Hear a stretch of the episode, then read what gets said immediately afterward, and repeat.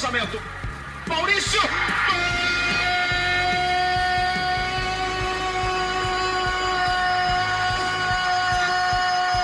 Área, olha o Serginho tocando, Rocha afastando.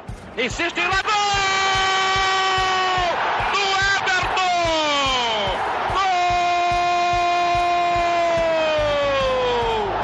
Gol! Do São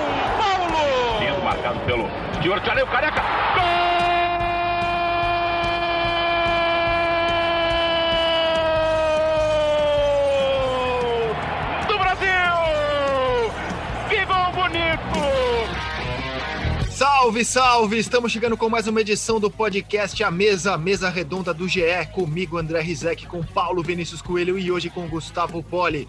Fala PVC! Pô, que legal o Paul Stein narrando. Eu, eu, esse gol do, do Everton não tinha TV Manchete ainda, foi em 1981, semifinal do Campeonato Brasileiro, São Paulo e Botafogo. E depois o Rafa vai contar pra gente onde é que o Paul Stein narrou esse gol. Ah, antes a gente ouviu o gol do Maurício. Trabalhei com o Paul Stein na ESPN, quatro anos mais ou menos, só que ele, como âncora no Rio, uma pena, um pecado. A morte do Paul Stein aos 73 anos apenas, mais uma vítima da Covid. Uma das 312 mil vítimas fatais e contando no nosso país em decorrência da Covid-19. Nossos sentimentos à família. Gustavo Poli, bem-vindo ao podcast A Mesa. Obrigado, bom dia, Rizek, bom dia, boa tarde, boa noite, PVC também. Ouvindo essa, essas narrações do Paulo Stein, a gente volta no tempo, né? Ele, ele cresci ouvindo o Paulo Stein na manchete, entre outras vozes, né? Claro, mas é, foi muito um período que a, o esporte na rede manchete transmitia Campeonato Carioca e outros campeonatos, assim, a narração do gol do Maurício é muito marcante na época. Muito triste, né, ver que, na verdade, a vacina não chegou a tempo para o Paulo, né? Ele trabalhou com a gente aí no Sport TV durante oito anos é, e ele é uma vítima da nossa incapacidade de tratar direito a doença na nossa, eu digo, do Brasil. Não sei se haveria solução, mas assim, se a gente tivesse vacinado antes, talvez a gente tivesse tido a chance de enfrentar melhor a doença. De qualquer maneira, vale a homenagem. Foi assim até emocionante aqui ouvir a narração dele desses lances. E quando ele, quando eu soube da morte dele, eu me lembrei de uma narração muito célebre dele. E até botei no Twitter e errei, porque aquela coisa, a memória essa altura já está derretendo, mas botei de orelhada. O Eric Faria até me corrigiu, mandou mensagem para mim, que eu lembrava do jogo Brasil e Chile, pelas eliminatórias, em que o Romário foi expulso logo no início. O Ormenho, que era um chileno, mordeu o peito do Romário, o Romário deu um soco nele e foi expulso. O juiz não, ou não viu, ou não quis ver. E aí depois o Brasil tomou um gol que o cara bateu uma falta muito rápido. E o Paulo Stein ficou indignado com, a, com aquilo, porque realmente foi. O juiz parecia, digamos assim, o juiz colombiano, parecia inclinado a favorecer o Chile. É. E, e eu lembro do Paulo Stein gritando: ladrãozinho, ladrãozinho, pode pegar a fita na manchete aqui e me processar coisas desse tipo. Então, assim, eu, a, gente sempre, a gente sempre lembra do, dos momentos marcantes, né? Que as pessoas deixam, então fica a homenagem ao Paulo Stein. Fica a singela homenagem ao Paulo Stein o nosso sentimento de luto, de lamentação, de muita tristeza pelas 312 mil vidas e contando é, que o Brasil já perdeu enquanto gravamos esse podcast, né? O número à noite poderá ser ainda maior. Agora, amigos, é, nesse fim de semana, a gente teve a notícia de uma contratação importante no Grêmio. Né? O Grêmio traz o Rafinha e o Grêmio se aproxima muito do Douglas Costa e do Borré. Como é que você está vendo essa movimentação de mercado do Grêmio, Paulo Vinícius Coelho? Primeiro, o Renato ganhou uma guerra com o presidente do Grêmio. Né? A gente falou duas semanas atrás que eu conversei com o Romildo Bozan. O Romildo Bozan tinha todo o argumento na ponta da língua para explicar por que não fazia sentido contratar o Rafinha. Ele dizia: Eu tenho um lateral jovem, o Wanderson, que acabou de ganhar a posição do Vitor Ferraz, e daqui a um mês eu tenho o retorno do Léo Gomes. Eu preciso rejuvenescer o elenco, então como é que eu vou colocar um jogador de 35 anos no elenco? E ele colocou. Né? O Grêmio acabou com toda. O Romildo Bolzano falou isso publicamente falou para mim numa, numa, conversa particular, mas falou, por exemplo, no Sport TV, numa, numa gravação, uma, numa entrevista gravada, está gravado o depoimento do, do Romildo dizendo a mesma coisa. E o Renato acabou convencendo o presidente do Grêmio a contratar o Rafinha para ter um time mais sólido, mais experiente. O Rafinha é muito bom jogador, não tem discussão a qualidade técnica que ele vai colocar no Grêmio. A pergunta é se isso não vai é, criar um, um time é, desigual do ponto de vista salarial e do, do envelhecimento de novo. No início do ano passado, o Grêmio chegou a jogar com oito acima de 30 anos e foi tirando esses jogadores à medida que o tempo foi passando. Vanderlei perdeu espaço, Jeromel se machucou, Cortez virou reserva, o Maicon passou boa parte da temporada se recuperando de lesão, o Thiago Neves foi dispensado, e assim, dos, dos veteranos, o Diego Souza foi destaque para o do time na temporada. O Grêmio vai montar um time mais competitivo, mas não em tempo de enfrentar o Independente Del Vale. E esse ainda é o risco, porque se o Grêmio não conseguir a classificação para a fase de grupos da Libertadores, ele vai ter uma conta alta com um elenco caro e sem essa arrecadação. Embora seja sempre importante dar o crédito para o Grêmio. O Grêmio, no ano passado, com a pandemia e tudo, teve 30 milhões de reais de superávit, coisa que Palmeiras e Flamengo, que arrecadam mais, não conseguem ter. É, eu acho que vale sublinhar isso, que o Grêmio é um dos clubes financeiramente mais bem parados do Brasil, não tem o mesmo nível de arrecadação que o Flamengo e o Palmeiras têm, mas também é, tem sabido valorizar os seus ativos, vender bem seus ativos é, e equilibrar sempre o orçamento. Não precisou, foi um dos clubes que não abriu mão do mínimo garantido no pay-per-view, o que garante uma arrecadação para ele acima da, da que seria é, natural do, do, do, pagamento e faz diferença para caramba no orçamento. E sobre o Rafinha, minha opinião é que é uma excelente contratação. Acho que o Renato estava certo. As informações que a gente tem sobre o Rafinha no vestiário do Flamengo são que é um jogador excelente vestiário, líder de grupo, que pode agregar. Acho que pode, inclusive, fazer, ajudar o Wanderson a crescer, que é uma promessa. E, o Renato vai saber usar, de repente, dois pelo mesmo lado. Né? De repente, bota o Wanderson com, como, como falso ponta, né? como a gente diz e acho que o, que o Grêmio está preparando um bote para fazer um ano melhor do que, o, do que, o, do que os anos, o ano passado. O Borré, se vier, também uma espetacular contratação. Claro aquela coisa, né? Quem ganha, o, quem ganha a chamada intertemporada, a temporada de contratações, nem sempre ganha no campo. Mas acho que o Grêmio está melhorando bastante o elenco. São duas jogadores de altíssimo nível. Eu acho que o pessoal esquece, assim, o Rafinha, quando veio para o Flamengo, o pessoal, ah, será que está velho? Ele fez uma temporada muito boa no Flamengo, muito boa. É melhor que o Isla. E o Flamengo acabou não, não trazendo ele de volta por uma questão de, de parte diz que foi política, ou parte diz que foi financeira. Mas, assim, o, o, tecnicamente ele tinha vaga no Flamengo. Então, assim, o Grêmio não só qualifica o seu elenco, a gente tem que sempre pensar em elenco, como também enfraquece o potencial rival. Eu, eu, eu desconheço os detalhes do acerto financeiro com o Rafinha. No seleção, o Rafinha disse que a pedida dele ao Flamengo é, não, sei, não é por dinheiro, por uma pedida alta que ele ficou de fora. Eu desconheço qual, qual foi a pedida dele ao Grêmio, mas vou, vou pegar uma carona no comentário do Poli. Não foi só na temporada 2020 que o Grêmio tropeçou quando enfrentou os grandes em decisões. O Grêmio foi atropelado pelo Santos nas quartas de final da Libertadores. O Grêmio eh, não se colocou como um candidato ao título do Campeonato Brasileiro por pontos corridos. Pelo contrário, quando ele enfrentou os times que eram concorrentes, ele foi muito mal. Na final da Copa do Brasil, o Palmeiras foi superior nos dois jogos. Se a gente for voltar a 2019, o Grêmio também é, foi, foi eliminado de forma humilhante pelo Flamengo na Libertadores, na semifinal, e não se colocou também como um pretendente ao título.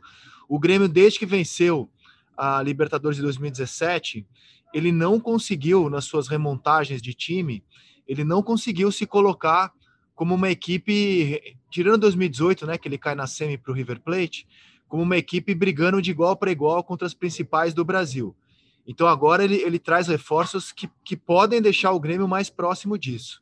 O Douglas Costa, que não vem jogando, até brincou né, no Mundial, que ele comemorou um título do qual ele não participou, ele entrou alguns minutos só no Mundial. Douglas Costa é um jogador que vem entrando pouco em campo pelo Bayern, mas me parece que a qualidade que ele tem é, aqui no Brasil pode fazer diferença, PVC, projetando Douglas Costa no futebol brasileiro. Eu, eu nunca gosto muito desse tipo de dedução. A gente sempre acha que o cara que vem da Europa para cá ele vai se dar bem. E isso e, isso não aconteceu em alguns casos importantes, recentes, como o Calu no Botafogo. Mas o Calu. É, tá. Mas aconteceu Botafogo. com o Pedro, aconteceu com o Gerson, aconteceu com o Gabriel. Eu, me é, parece é, que é mais não, a chance maior de acontecer do que não acontecer. Não aconteceu com o Ronaldinho Gaúcho no Flamengo. Aconteceu com o Ronaldinho Gaúcho no Atlético, mas não aconteceu com o Ronaldinho Gaúcho no Flamengo. Então, assim, não é porque o cara tem nível para a Europa, e na verdade o Douglas Costa hoje não tem, ele não está conseguindo jogar. Ele não está conseguindo, não conseguiu jogar na Juventus, ele não conseguiu jogar no Bayern. Ele precisa chegar aqui, ele tem talento, jogador de Copa do Mundo de 2018, ele precisa chegar aqui e trabalhar. Não existe frase feita. O único lugar que sucesso antes do trabalho é no dicionário. Então, ele tem que chegar aqui e trabalhar. Senão não vai jogar, senão não vai conseguir jogar. Agora, você monta um elenco, em teoria, ah, do nível para brigar com o Flamengo, que é o que o Atlético está tentando fazer. Ou seja, os clubes estão tentando ter elencos capazes de brigar em condição de igualdade com o Flamengo. Ah, o ano passado quem ganhou a Libertadores foi quem conseguiu descobrir jogadores que não tinham que não tinham esse destaque no mercado. Não foi o mercado que fez diferença, foi a capacidade de formação, que era o que o Grêmio vinha fazendo. Agora, o Romildo, o Romildo Bolzan tem o crédito de ter, sempre, ter conseguido montar times competitivos. O Grêmio voltou a ser competitivo em termos nacionais e internacionais depois de ter passado ah, de 2010 até 2016 sem ganhar nem sequer o Campeonato Gaúcho. E ele voltou a ganhar e isso é um time que arrecada muito, ele tem dinheiro para gastar. Eu só, só, queria rebater um pouco o meu amigo PVC, eu sou menos, menos otimista, não sei se otimista é a palavra certa, que não é do é PVC sou... para o nível do nosso futebol. Eu acho que um não jogador... É isso. Eu não estou falando com nível com otimismo sobre o nosso futebol, eu estou falando com pessimismo sobre quem está lá e não consegue jogar. Não, eu sei. É, mas eu, no meu, é óbvio que o Douglas Costa não tem mais nível hoje para atuar numa equipe de ponta da Europa. O que eu quero dizer, no meu ponto, é o seguinte: um atleta que passou a, a, a carreira dele inteira na Europa, foi jogador de Copa do Mundo, tem um bom nível, ainda que ele não esteja vivendo o seu melhor momento, a chance dele arrebentar no Brasil, eu acho que é sempre grande. Assim Mas eu acho que tem uma, Hulk... diferença, tem uma, tem uma diferença de idade, né? Que o Douglas tem 30 anos, o Calu tem 35. O, Cal, a, o que o PVC está dizendo, o Calu veio para o Brasil e no, o pessoal do Botafogo aparentemente não viu, estava querendo contratar um jogador de velocidade que já não tinha mais velocidade. Né? Estava querendo contratar um jogador que jogava como extremo ou, ou mesmo centroavante, no, no, com já indícios claros de decadência física. Tinha jogado quatro jogos, cinco jogos na temporada anterior, sendo um como titular. O Douglas Costa não tem jogado, mas é mais novo. E acho que a gente não, talvez não saiba como, como que ele está. Essa é a verdade.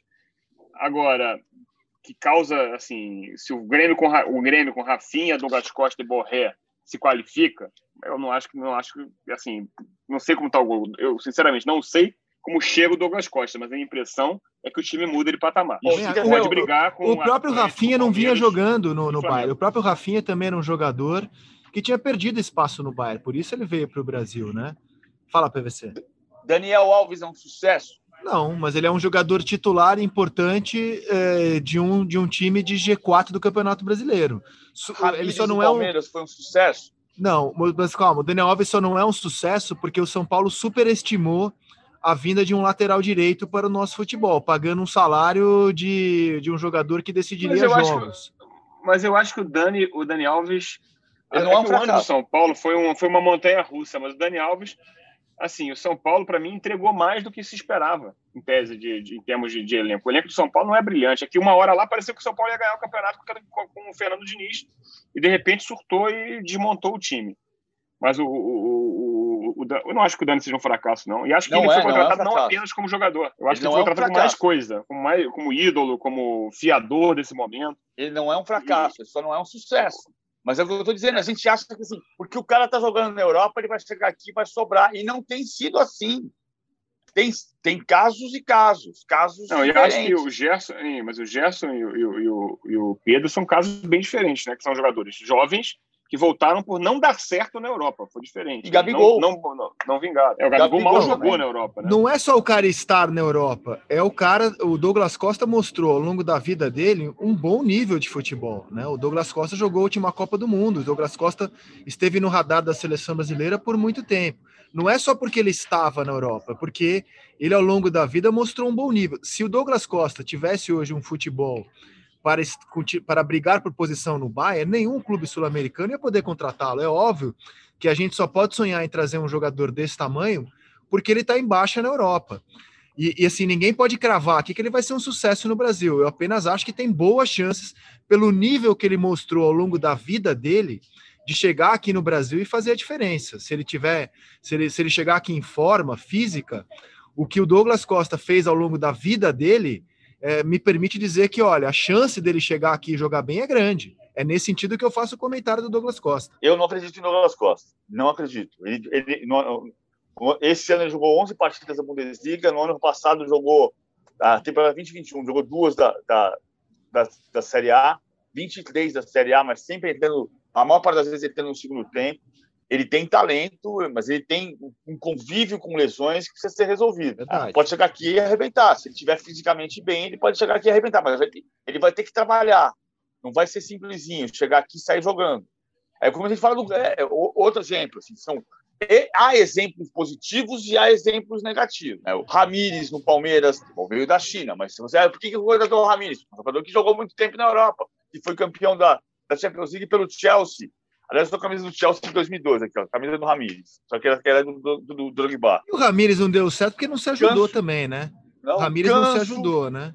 Ganso, Ganso, volta do Sevilha. Mas, é, mas, mas é, eu acho que a questão é que o PVC quer dizer assim, não, tem, não, não dá pra gente saber antes de ver o cara em campo. Exato, não tem claro.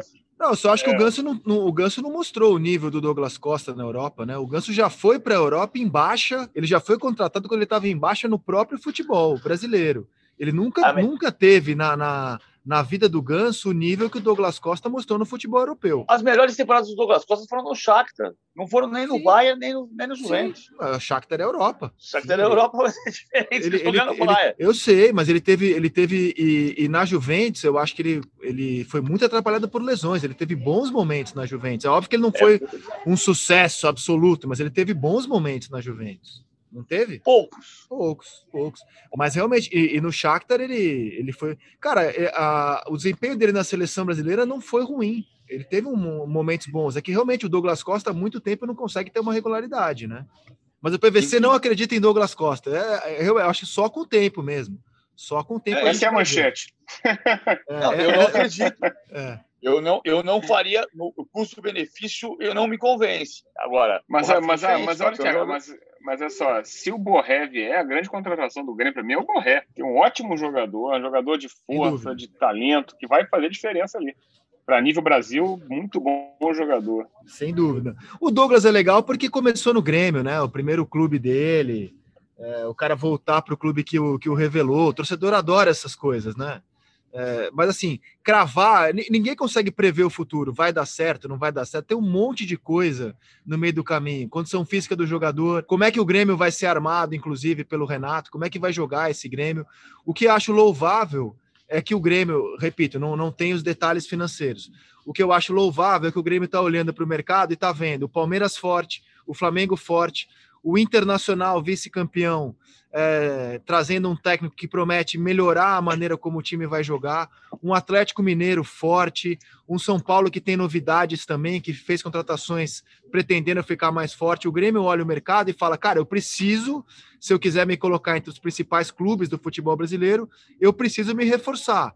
E aí traz três jogadores com cartaz, né? Eu, eu acho que o Grêmio, com essas três contratações, me parece um candidato a ficar mais forte. Eu não vou cravar que fica mais forte, mas um candidatíssimo a se colocar ali entre as principais equipes do Brasil. Assim que eu vejo o PVC. Temos um acordo aqui, não? Eu acho que ele, ele já é um dos principais clubes do Brasil. Ele é um clube que nos últimos quatro anos chegou sempre pelo menos às quartas de final da Libertadores. Saiu o ranking semana passada que o Grêmio ganhou uh, como, como o clube uh, mais vencedor, no, foi publicado no Rio Grande do Sul o clube, o clube mais regular na América do Sul na, na década de, 2000, de 2010, porque o Grêmio está chegando de 2015 para cá, 2016, campeão da Copa do Brasil, 2017, campeão da Libertadores, 2018, semifinalista da Libertadores, 2019, semifinalista da Libertadores, 2020, quarta de final da Libertadores. Ele já está nesse patamar.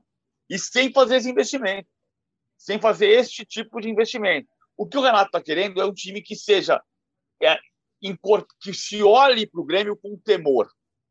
É a mesma coisa que ele queria quando contratou o Thiago Neves. se olhasse para um jogador que, pelo nome, impõe a respeito. O Thiago Neves não conseguiu impor. É diferente do Douglas Costa de Thiago Neves, estamos de acordo. E assim, é, é muito raro de você ter uma surpresa absoluta numa temporada num campeonato de pontos corridos. Aconteceu em 2017. Por que, que eu falo de 2017? Que estou fazendo o gancho do Corinthians, do Carilho em 2017. O Corinthians enfrentou em 2017 o Brusque na segunda fase da Copa do Brasil, como agora o Corinthians do Mancini encarou o Retrô na segunda fase da Copa do Brasil. A época o Corinthians empatou com o Brusque em 0 a 0 e passou nos pênaltis com um apertado 5 a 4. E a época você olhava aquele Corinthians jogar e falava: esse time aí não vai brigar por nada na parte de cima da tabela, é uma equipe horrorosa, não evolui. E surpreendeu a todos, terminando o ano campeão paulista e com o melhor turno da história. O Corinthians fazia à época o maior turno da história do Campeonato Brasileiro por pontos corridos do primeiro turno. Então, projeções do futebol, a gente se surpreende com elas. Vocês acham que o Corinthians do Mancini tem alguma chance de seguir o Corinthians do Carilli de 2017 e ser a surpresa do ano, Gustavo Poli? Olha, a minha bola de cristal, que já quebrei algumas, né? Então a nova não chegou ainda. Não, eu digo isso para no muro. Pe, pe, pegando é, essa carona do, do não, não arriscar como PVC assim, mas eu não acredito que, não, eu não acho que vai chegar no nível do, daquele cari, do, do Corinthians do Carilho, até porque não tem o material, não chega perto disso. Mas acho que vai fazer um ano mais tende a fazer um ano com menos sustos do que o anterior. Primeiro porque o Mancini tem moral com o elenco, né? Vai não vai começar um trabalho no meio. Só que vai enfrentar, está enfrentando um ano tão complicado quanto o ano passado, né? Uma pandemia que paralisa tudo, que diminui recurso. O Corinthians, a pandemia afeta bastante o fluxo e, e, a, e a, o caixa do Corinthians, né? Então, assim, não dá para. A bola de cristal está enevoada no momento, mas eu diria que não, não vai ser igual aquele, mas não vai ser um, não acho que seja um ano tão complicado quanto o passado. Eu tava vendo a escalação do Corinthians contra o Brusque, eu, eu achei interessante a, a, comparação, porque é exatamente a mesma fase, e eu volto no tempo, eu no redação à época, eu lembro que a gente olhava aquele Corinthians do Carilli e projetava briga contra o rebaixamento, o time foi campeão. E à época você olhava para o elenco do Corinthians e não dizia que o elenco que tinha Casim, um Jô super veterano, a zaga era Balbuena e Pablo, depois a gente falou que zaga, mas a época era uma aposta. O Corinthians tinha um Arana. Mas peraí, um mas peraí. O Jô, o, Jô, o Jô super veterano na época e o Jô hoje? Exatamente, exatamente. Eu acho que tinha o, Jô o Romero é hoje. Exato. Tinha o Léo Jabá, Giovanni Augusto, o Fagner à época, o Felipe Bastos, o Jadson, o garoto Maicon. Era uma grande incógnita. Que você vê esses nomes hoje daquele time do Corinthians e fala, poxa, era um belo time, mas à época se pensava ser um time horroroso. Como se pensa hoje ser isso do Corinthians mas... depois da classificação Mas, sobre o Brusque na sexta-feira. Sobre o retrô. Retrô, perdão.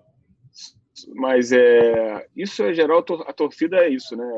em geral, a torcida ou, ou tem uma expectativa altíssima ou acha tudo horrível. Eu acho que é, é cedo para ver, para julgar os garotos, mas eu não acho que seja. Você vai achar também jogadores como o Maicon, assim, que fez um bom ano na época. Não é tão simples de achar. Vamos ver. Eu acho, a minha previsão é que vai ser um ano mais menos desesperador, mas não vai ser um baita ano do Corinthians não. Posso estar errado, né? A, a bola de cristal está sob névoa.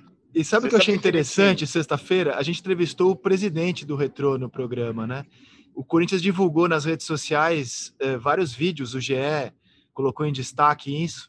E o Gil, eu, o Mancini nas preleções, falavam assim: ó, não é que a gente ligue para entrevista, não, mas o presidente do Retrô disse que eles iam se classificar. A entrevista que o presidente do Retrô deu sexta-feira no Seleção, com o PVC presente, motivou o Corinthians. Motivação não faltou, faltou futebol mesmo sexta-feira, PVC. Você sabe que aquele time de 2017, depois do jogo do Brusque, começou a jogar com aquela formação que era Cássio, Fagner, Balbuena, Pablo e Arana, Gabriel, Jadson, Rodriguinho, Maicon e Romero e Jô na frente. Esse time jogou junto 13 vezes e só perdeu uma. E esse time é a formação da história do Corinthians que mais jogou junto, junto com Solito Alfinete, Mauro Daniel Rosales e Vladimir, Paulinho Sócrates Zenon, Ataliba Casagrande e Birubiru. O time da democracia corintiana, campeão paulista de 82. Em 83 tinha Leão no gol e tinha Eduardo como titular. Então, é, é de aquele episódio de 2017 é de fato impressionante E vai ao encontro do que eu estava dizendo agora há pouco. Muitas vezes você monta um time sem ter grandes investimentos ou grandes nomes. Ah, naquele caso de 2017, isso não pode ser receita, né? Não tem uma receita pronta. Então, não pode contratar ninguém porque vai montar um time barato. Não é isso que eu estou dizendo. Ah, agora, acontece de você descobrir um time do nada. Aquele time quase foi eliminado pelo Brusque. Aquele time ganhou de 1 a 0 da Caldense na primeira fase, o do Rodriguinho. Depois empatou com o Brusque, que classificou nos pênaltis. Depois empatou com o Luverdense, 1 a 1 Foi eliminado da Copa do Brasil pelo Internacional, que estava na segunda divisão do Campeonato Brasileiro. E foi o time do ano. Foi campeão brasileiro sobrando. Primeiro turno extraordinário.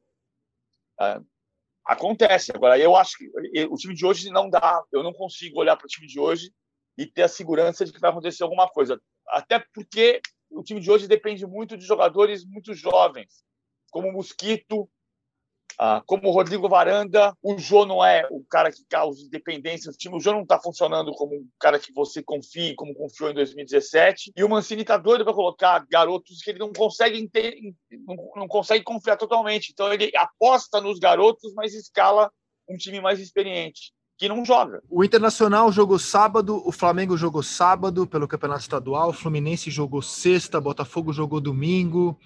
Vamos entrar nessas equipes aqui. O Flamengo terminou no sábado contra o Boa Vista. Uh, a sua, o seu começo de temporada laboratório, posso chamar assim, né?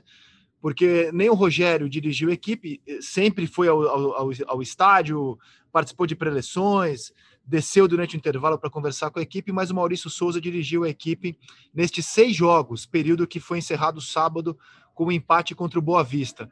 Como é que você viu esta temporada laboratório do Flamengo, já que na quarta-feira contra o Bangu, Rogério e os principais jogadores começam a entrar em campo, Gustavo Poli. Essa temporada laboratório você mostrou, ou meio que comprovou o abismo que separa o Flamengo dos outros clubes do Rio hoje, né? O abismo financeiro, o abismo técnico. É... O Campeonato Carioca, sem brincadeira, parece uma formalidade.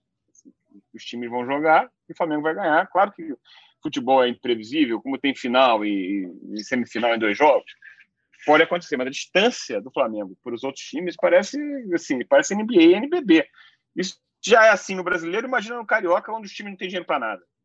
O único time que faz alguma fumaça com o Flamengo hoje, por causa da base que ele consegue é, rentabilizar, é o Fluminense. Né, que é o único time na, na, primeira divisão também. Mas mesmo, mesmo o Fluminense, a diferença é muito grande. O Flamengo jogou com seus reservas contra o Botafogo e ganhou com extrema facilidade. Tudo bem que o juiz pode ter não marcado um pênalti para o Botafogo, no lance que acabou sendo decisivo, mas não pode, assim, um time reserva, não, não dá para entender, não dá para entender, não. não a, é flagrante que um time reserva jogar dominando um time titular da maneira que foi, demonstra a diferença. Então, assim, acho que o Flamengo fez sua pré-temporada, deu, deu férias para os seus jogadores, começou agora a escalar um outro titular e vai nadar de braçada no Campeonato Carioca, vai classificar provavelmente em primeiro. E depois vai ver ali na semifinal e final para confirmar seu título. É mais confirmado que disputar, né? E vai pensar nas coisas maiores, né? Que são brasileiros, Supercopa, Libertadores, que são, na verdade, os títulos que a torcida se preocupa. O Carioca hoje, infelizmente, há algum tempo, já não é de hoje, é, perdeu importância nas preocupações do torcedor. Né? Talvez é, seja um, é um grande desafio os dirigentes cariocas reformar isso. Né? E aí sabe do clube que faz dos campeonatos estaduais a sua pré-temporada, o seu laboratório. Eu vi assim, PVC, nesses seis jogos, eu consegui acompanhar os seis. Obviamente, Rodrigo Muniz é o destaque, né? Marcou cinco gols. Ele saiu do banco no sábado. Ele chegou no jogo de sábado com cinco gols em cinco jogos. Mostrou ser um jogador de bom repertório, de bom chute, cabeceio, colocação, força física, para mim foi o destaque. Gostei do João Gomes, que não é uma novidade, né? Ele já vinha sendo utilizado pelo Rogério no meio-campo. Se mostra uma boa alternativa o garoto João Gomes, não para ser titular, né? assim como o Rodrigo Muniz, mas uma boa opção de elenco. O Mateuzinho foi seguro, eu não, não vou além disso, ele foi seguro, deu boas assistências, bons cruzamentos. O Bruno Viana, numa zaga que foi pouco é, colocada à prova, teve atuações assim interessantes. Tem que ver agora é, contra times mais parrudos, como será a novidade Bruno Viana. E destaco duas decepções: o Michael e o Vitinho, cara. não conseguiram, não conseguiram mais uma vez se colocar como opções confiáveis para o Rogério. E o Michael pediu para jogar, né? Ele, ele foi um pedido dele, ele poderia folgar e desde o começo ele entrou em campo. E embora ele tenha tido atuações ali seis e meio, não foi nenhuma atuação horrorosa, eram jogos para ele ser o destaque do time. Ele não conseguiu mostrar que, a, que pode ser uma opção interessante para o Rogério. Foi assim que eu vi esse laboratório do Maurício Souza. E você, PVC?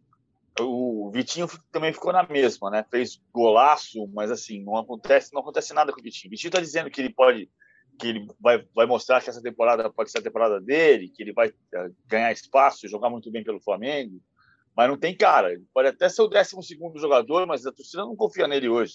O 12 jogador é o Pedro, na verdade, e está virando o Rodrigo Muniz. Ah, contra o Boa Vista, o Flamengo empatou o jogo no retorno do Gabigol.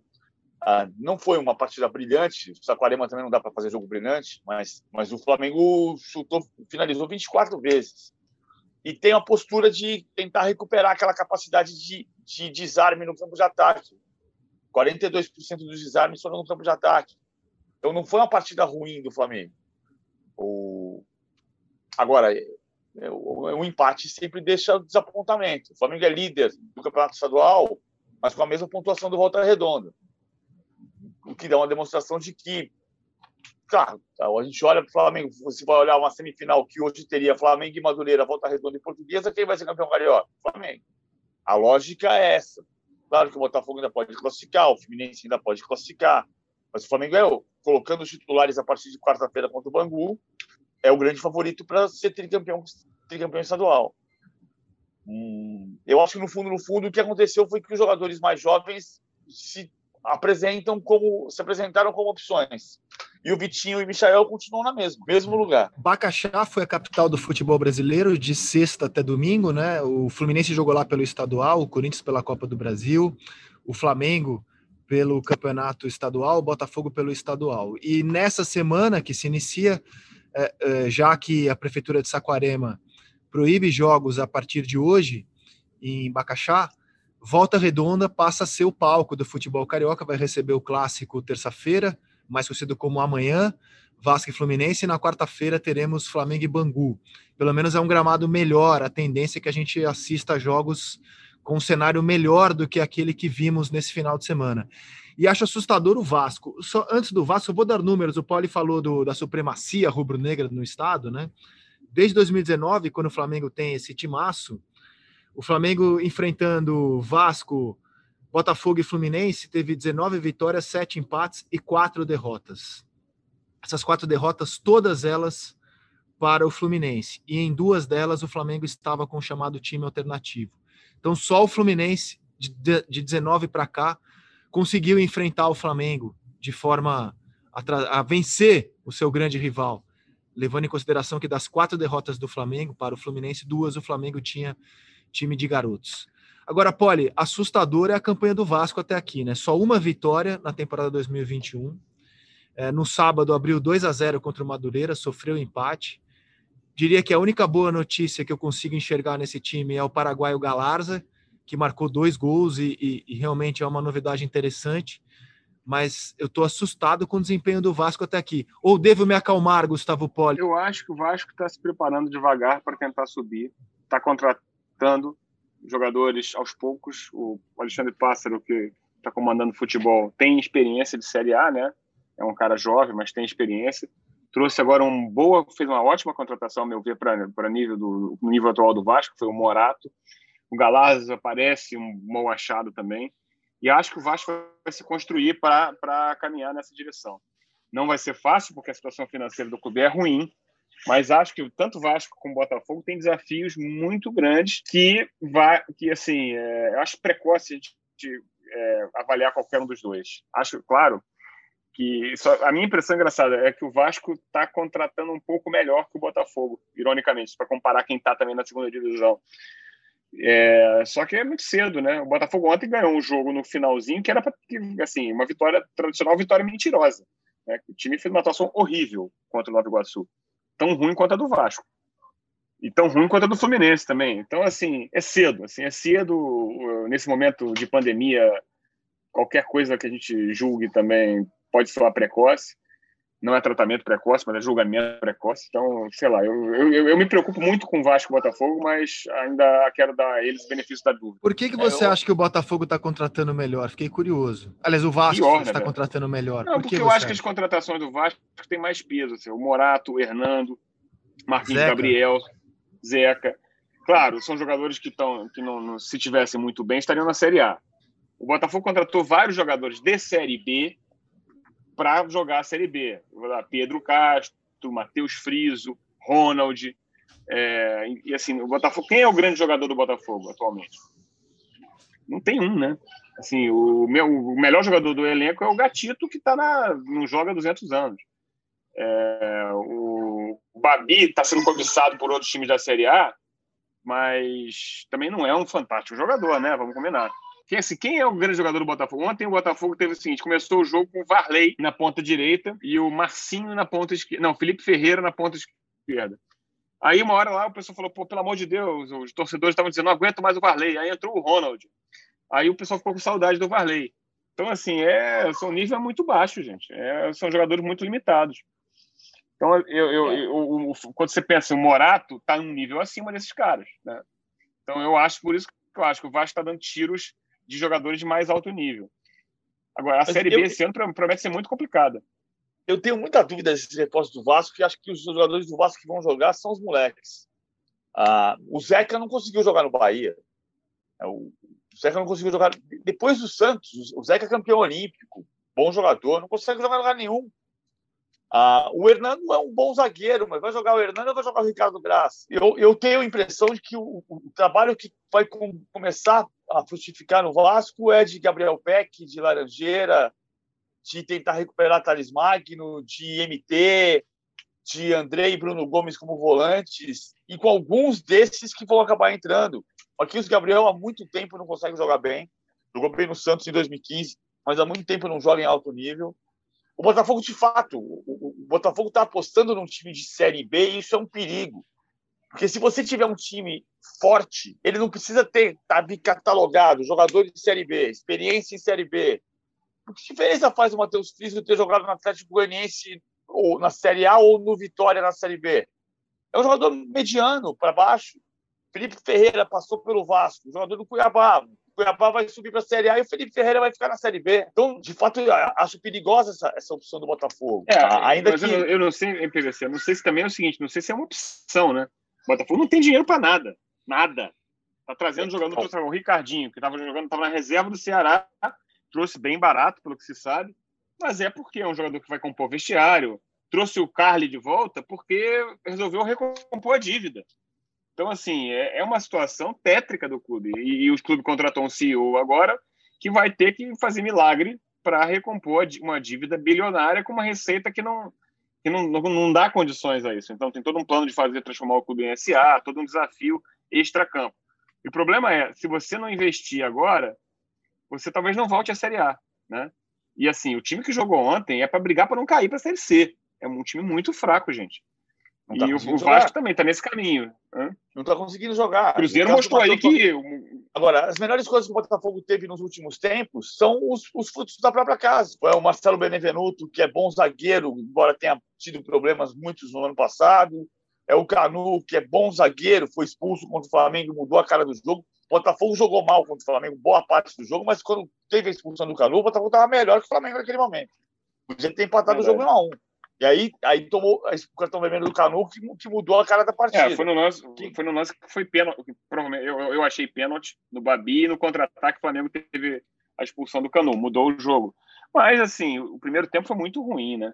E, assim, o time é um time que parece não ter punch. Vamos ver. Eu, eu, eu acho que os dois clubes estão numa situação é, preocupante, bem preocupante. Eu acho que o Botafogo é jogou com Douglas Borges, Jonathan, Marcelo Benevenuto, Gilvan e Paulo Vitor, depois Rafael Navarro.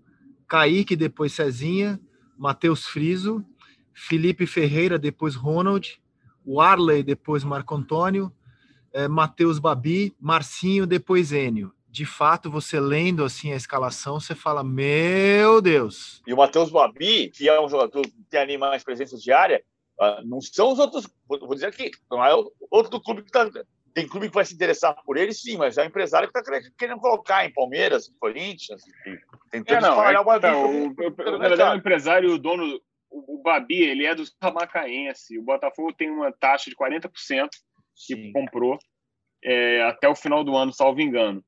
E aí, se chegar uma proposta de 3 milhões de euros, o clube são à vista, o clube é obrigado a, os dois são obrigados a vender ou, comprar do outro, né? A questão é que ninguém vai, atualmente ninguém vai pagar 3 milhões de euros à vista no Babi, né? Então, o cara está tentando recolocar e fazer o Botafogo. O Atlético Paranaense está interessado, ou o empresário diz que o Atlético Paranaense está interessado, o Fluminense também.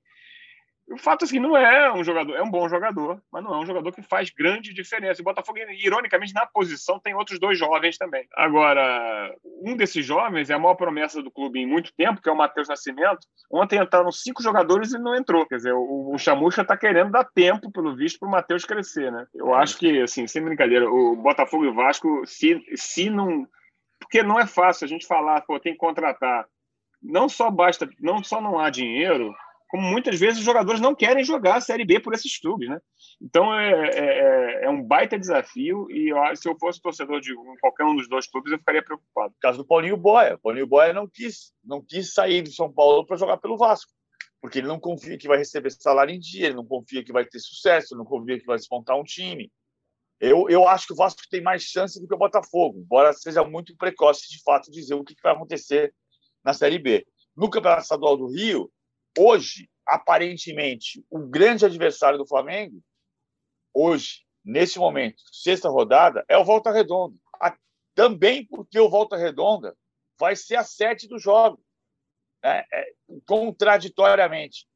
Conversei com o prefeito de Volta Redonda, Antônio Carlos Neto, Antônio Francisco Neto, na manhã dessa segunda-feira. Ele, ele disse que o Ministério Público ah, não, o Ministério Público recomenda que não tenha jogos de clubes de outros estados, então parou, mas não recomenda que não tenha jogos de clubes do estado do Rio de Janeiro. Então, nessa terça-feira tem Vasco e Fluminense em Volta Redonda, na quarta-feira tem Bangu e Flamengo em Volta Redonda, os jogos vão ser provavelmente marcados para Volta Redonda no final de semana também, e o Volta Redonda vai jogar em casa.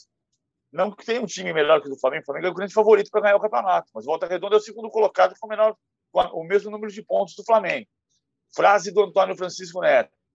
O Ministério, o Ministério Público mandou não ter jogo de time de outros estados. Foi, mas mandou ou recomendou? Não, recomendou. Mas se eu, se eu eh, insistir, acho a decisão dele uma besteira, falou Antônio Francisco Neto. Mas se eu, se eu tentar desafiar, ele vai mandar fechar tudo. Nessa segunda-feira, os bares e restaurantes de Volta Redonda estão ainda abertos. Vão fechar na terça-feira. Você olha o que você disse, o Volta Redonda é o grande rival do Flamengo na divisão do estadual. É o grande adversário. É mais ou menos é. como se a gente dissesse, sei lá, o Franca, no auge, ia jogar contra o Chicago Bulls do Michael Jordan, ia, ia liva, ia brigar. Porque, assim, é outra liga, assim, é brincadeira. É eu pegar o meu pessoal da minha pelada lá de sábado e tentar entrar contra o jogador profissional. Não tem condição. O, o nível do Flamengo é nível muito acima, é muito acima.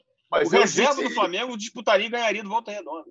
Mas eu disse isso, disse hum. o Flamengo é o grande hum. favorito. Estou falando do hum. Volta Redonda em relação aos outros três. O Flamengo, é, eu... o Volta Redonda tem a pontuação do Flamengo hoje. Sim, o Flamengo é o líder por critério de desempate. Eu só acho assim, faltam ainda cinco rodadas, né?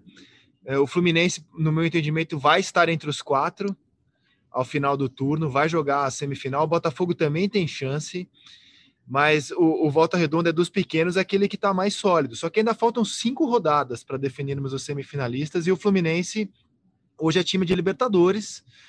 É, eu, eu, enfim, eu acho que o Fluminense também tem chance de fazer uma boa frente ao Flamengo. Aguardemos. Para fechar. O Fluminense, o Fluminense tem jogadores melhores, né, gente? O Fluminense tem, tem um time hoje. Sim. Tem o Lucas Claro, tem alguns jogadores garotos surgindo bons, como o Martinelli.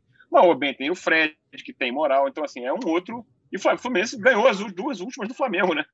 Exato. Ganhou jogando Campeonato Brasileiro. Meio, é, jogou no contra-ataque, etc. Mas ganhou. De virada, 2 a 1 um no Maracanã, exato, exato. Agora, como assunto final, eu queria sugerir o Inter de Miguel Ángel Ramírez. É, vem de quatro vitórias seguidas, resultado é o de menos. O que a gente está assistindo é um técnico testando, mudando peças. Ele já testou os dois goleiros, por exemplo, colocou o Danilo Fernandes. Depois, nos dois jogos seguintes, usou o Lomba.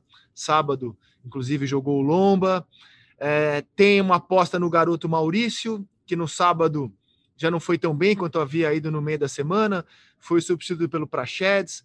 O Miguel Ramírez tem feito testes, mas o que eu queria destacar com vocês é o seguinte: no ano passado, falou-se muito do jogo posicional do Domenech Torren. E o Miguel Ramírez chega com o mesmo discurso do jogo posicional. Como é que você enxerga o jogo posicional do treinador espanhol do Internacional, PVC? Eu acho que ele vai fazer sucesso. O Cudê jogava de uma maneira parecida também. A questão não é você ter o Maurício Barbieri faz jogo posicional. Não é, não é esse o problema. Você é o convencimento dos jogadores. Um jogo no, no jogo de posição, a, a, diferença é que o jogador brasileiro gosta de ir até a bola. E no jogo de posição, você, em teoria, o jogador espera a bola no seu quadrante. Não é que ele fique parado, mas ele, a, o jogo, a bola vai ao jogador e não o jogador até a bola. É, é essa a diferença conceitual. E você vai trabalhar com conceitos como amplitude. Então, o Patrick vai jogar aberto pelo lado esquerdo, que é para alargar a defesa do adversário e abrir espaço pelo meio para você poder entrar. Porque se, se o Patrick está perto da linha de fundo, do lado esquerdo, e tem do lado direito o Marcos Guilherme aberto na direita, você necessariamente, o adversário vai ter que se conectar de outro vai ter que se eh, ampliar o espaço que ele marca. Essa, essa, esse é o grande ponto. Essa é, e, e aí vai abrir espaço para jogar nas entrelinhas. O conceito você consegue explicar para os jogadores, se o jogador comprar o seu conceito, você, ele vai jogar com você, vai jogar para você. Então não é esse, não é esse o problema. O Miguel Angel Ramírez e o Gustavo Grossi vão, têm tudo para fazer um grande trabalho internacional, para fazer o internacional ser um time muito forte nos próximos anos.